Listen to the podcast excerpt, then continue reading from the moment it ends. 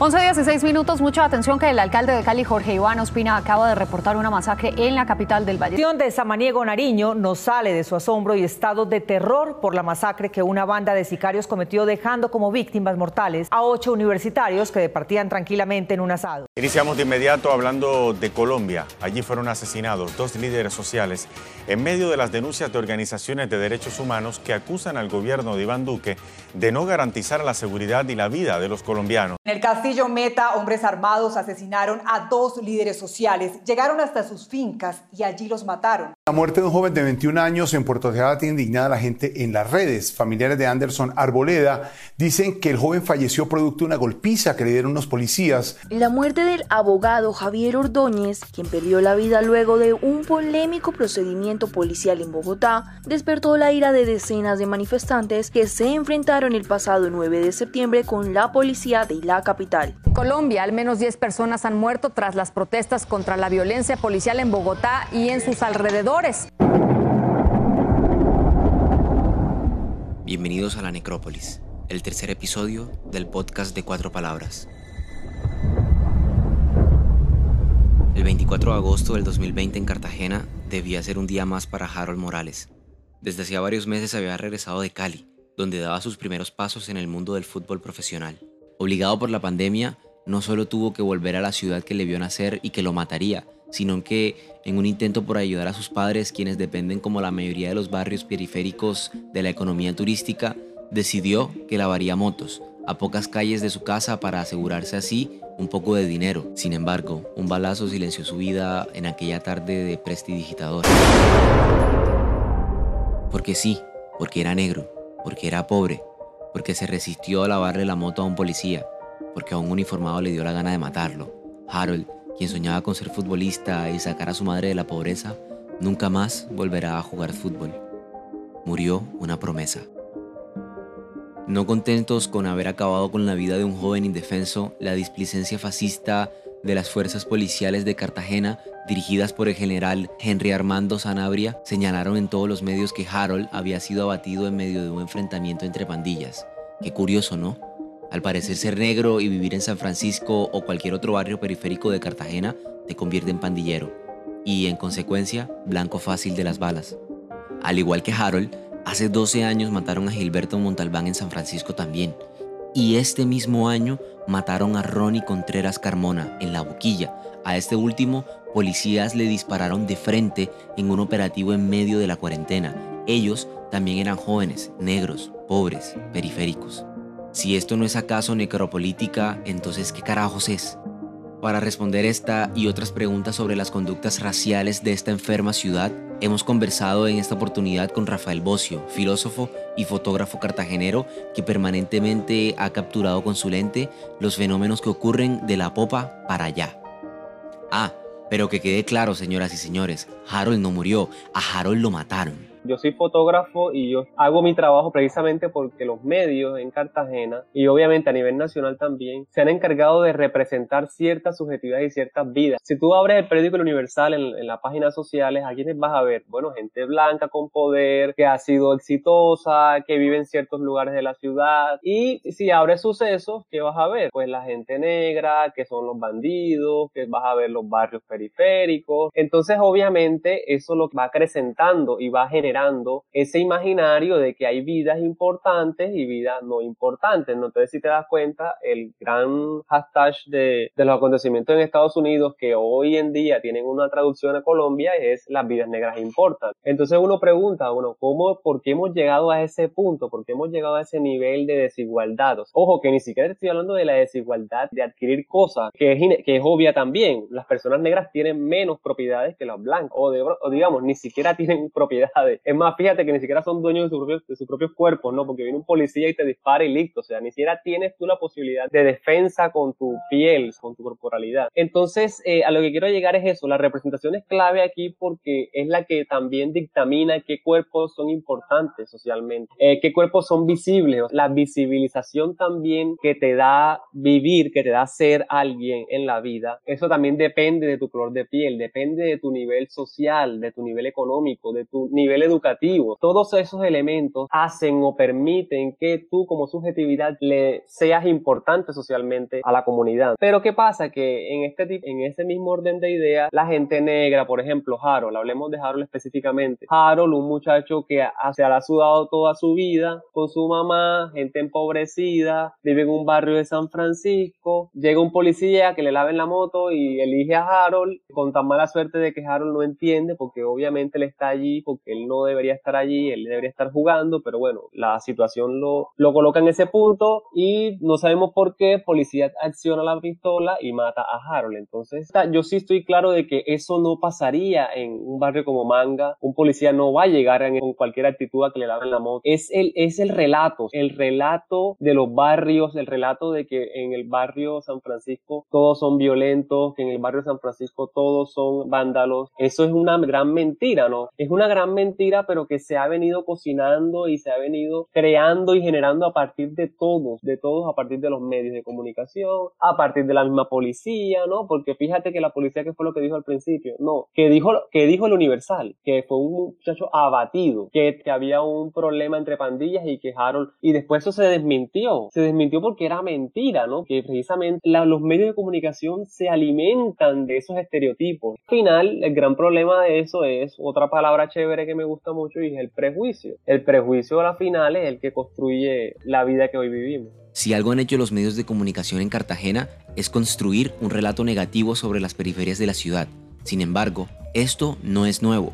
Para citar un ejemplo, tenemos a Chambacú. Ya ha dicho el historiador cartagenero Orlando de Ávila Pertús que Chambacú, desde la prensa, era representada no tanto como un barrio o como un asentamiento, ni mucho menos como una comunidad.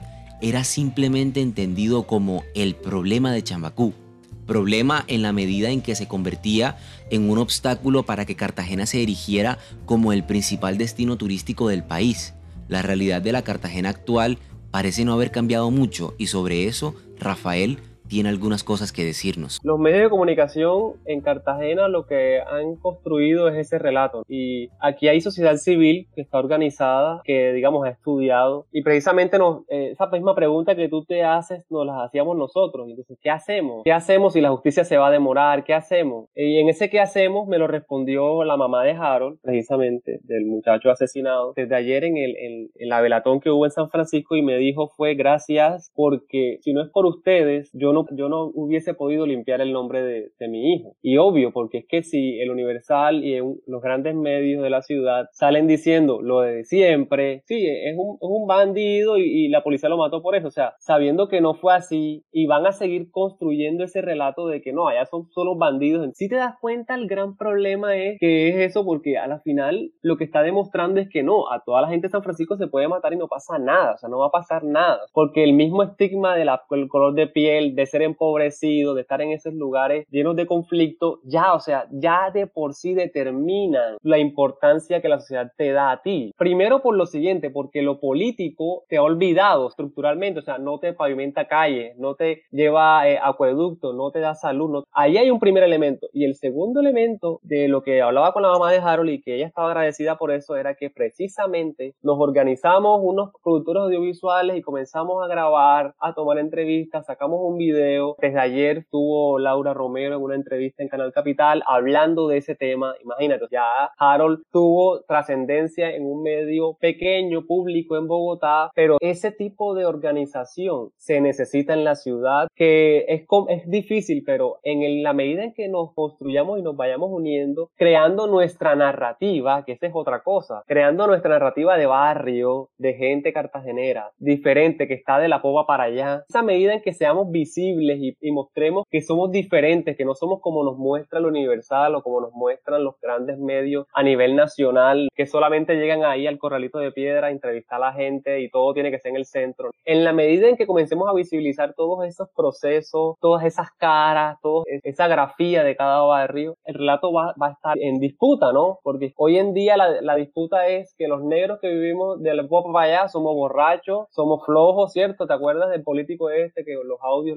entonces, fíjate, en esa medida que, que la sociedad civil se organice y comience a hablar por sí misma, las cosas van a ir cambiando. Pero lo cierto es que para muchos, al igual que Vicente Blelsat, sí, el padre del mismísimo gobernador de Bolívar, Vicentico Bleles Caf, la mayoría de los negros en Cartagena son unos borrachos y unos vagos.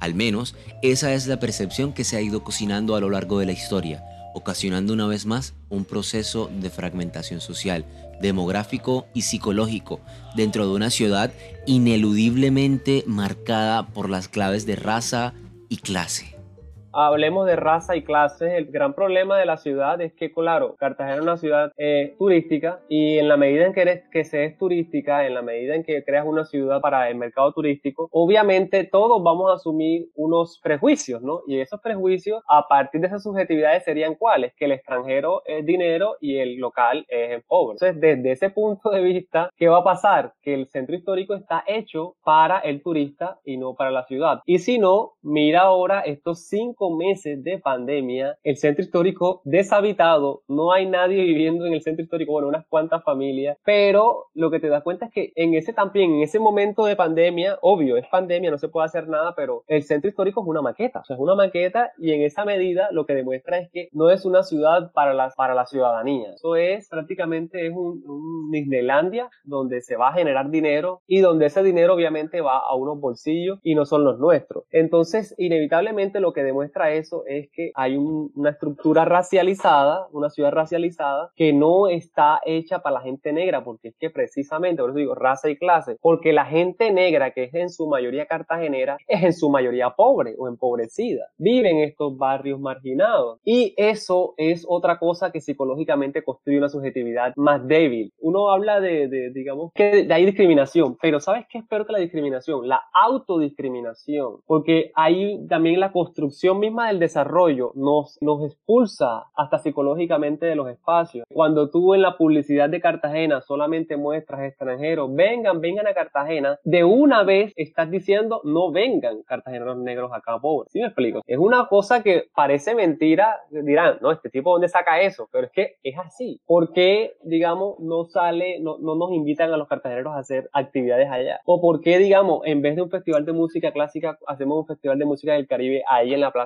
de, de, San Pedro. ¿Por qué no? Yo entiendo que es un modelo de negocio y que es fructífero y que da mucho dinero, pero ¿y nosotros? ¿Dónde estamos nosotros los cartageneros en esa Cartagena soñada? Inevitablemente lo que nos demuestra es eso, de que el negro, la persona racializada del barrio periférico, va a estar con los ojos encima porque siempre lo vamos a ver como un delincuente, como una persona que, que no sabe si no es robar, pero entonces tú te das cuenta de que aquí las universidades son costosísimas que la única universidad pública es la de Cartagena y tienes que pagar 100 mil pesos para inscribirte y, y un montón de cosas que lo que demuestran es que, claro que sí, la ciudad está racializada y una ciudad eh, que también está segregada por el color de tu piel y por el poder adquisitivo que tengas. Cartagena, en la medida en que se ha turistificado, también ha generado unas ideas sobre la ciudad y entonces tú te das cuenta y es por qué si esta es una ciudad de gente negra que eh, históricamente ha estado al frente del mar, mira la boquilla, Hoy en día tú lo que ves son edificios bastante grandes al servicio del Airbnb o al servicio de los hoteleros, al servicio de esta economía turística, que no está mal, o sea, está bien. El problema es que por qué no están las poblaciones negras haciendo dinero con eso, que han sido sus tierras históricas, ¿no? Y entonces aparece una cosa que es la titulación colectiva y aparece hace poco una, un, una dictamen judicial donde dice que la titulación colectiva de la boquilla eh, prácticamente es ilegal y ya no existe y ya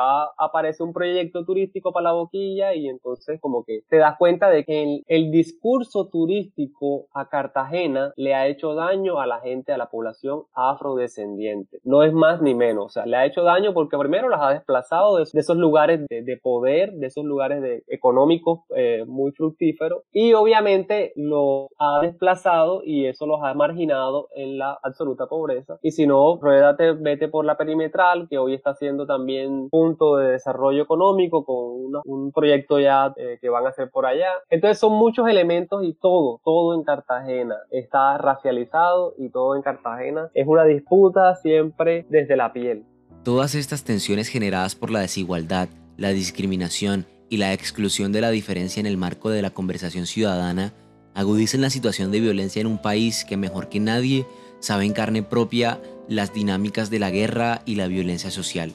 Sin embargo, ¿qué pasa cuando un tipo de violencia como la que viene de los estamentos del Estado es legitimada y otra como la ejercida por los ciudadanos en las calles es rechazada. ¿Será que acaso la violencia es de uso exclusivo, privada y un privilegio de clase? Pasa que en el país hay una violencia legítima y una ilegítima. Nuestro país es doble moralista. Siempre en cualquier discurso político, en cualquier contienda, sea cultural, como la quieras llamar, siempre va a existir esa división como desde un mismo concepto. Y entonces la violencia va a haber una violencia legítima y una ilegítima. O sea, es legítimo que el policía o que la policía en Bogotá haya asesinado a más de, más de 10 personas, pero no es legítimo que la gente queme un CAI. Eso no tiene lógica. Eso, eso filosóficamente hablando es un pensamiento absurdo, o sea, eso no tiene lógica, no tiene lógica ese, análisis. O es legítima la violencia o es ilegítima, pero no puede ser como que circunstancial, o sea, la violencia no puede ser circunstancial dependiendo de dónde se dé, no, eso no puede ser así. Aquí hay un problema de representación en el mismo hecho de que la sociedad misma se encarga de invisibilizar ciertas subjetividades, entonces pareciera que fuese imposible ver a dos, a dos hombres amándose, teniendo una relación sentimental y que pudiesen tener un hijo para adoptar. Eso nos parece que es descabellado, loco, imposible. Eso parece que fuese raro, que fuese normal. Y así ha sido la historia. La historia nos ha construido ciertos patrones de conducta, ciertas subjetividades que son posibles. Hay patrones de conducta y unas subjetividades que no son viables para el sistema que vivimos hoy. Entonces, para eso es la política. La política lo que busca precisamente es permitir que entremos en diálogo desde la diferencia. Y lo que vivimos hoy, digamos que lo que primero tenemos que decir es que Colombia es un país que tiene una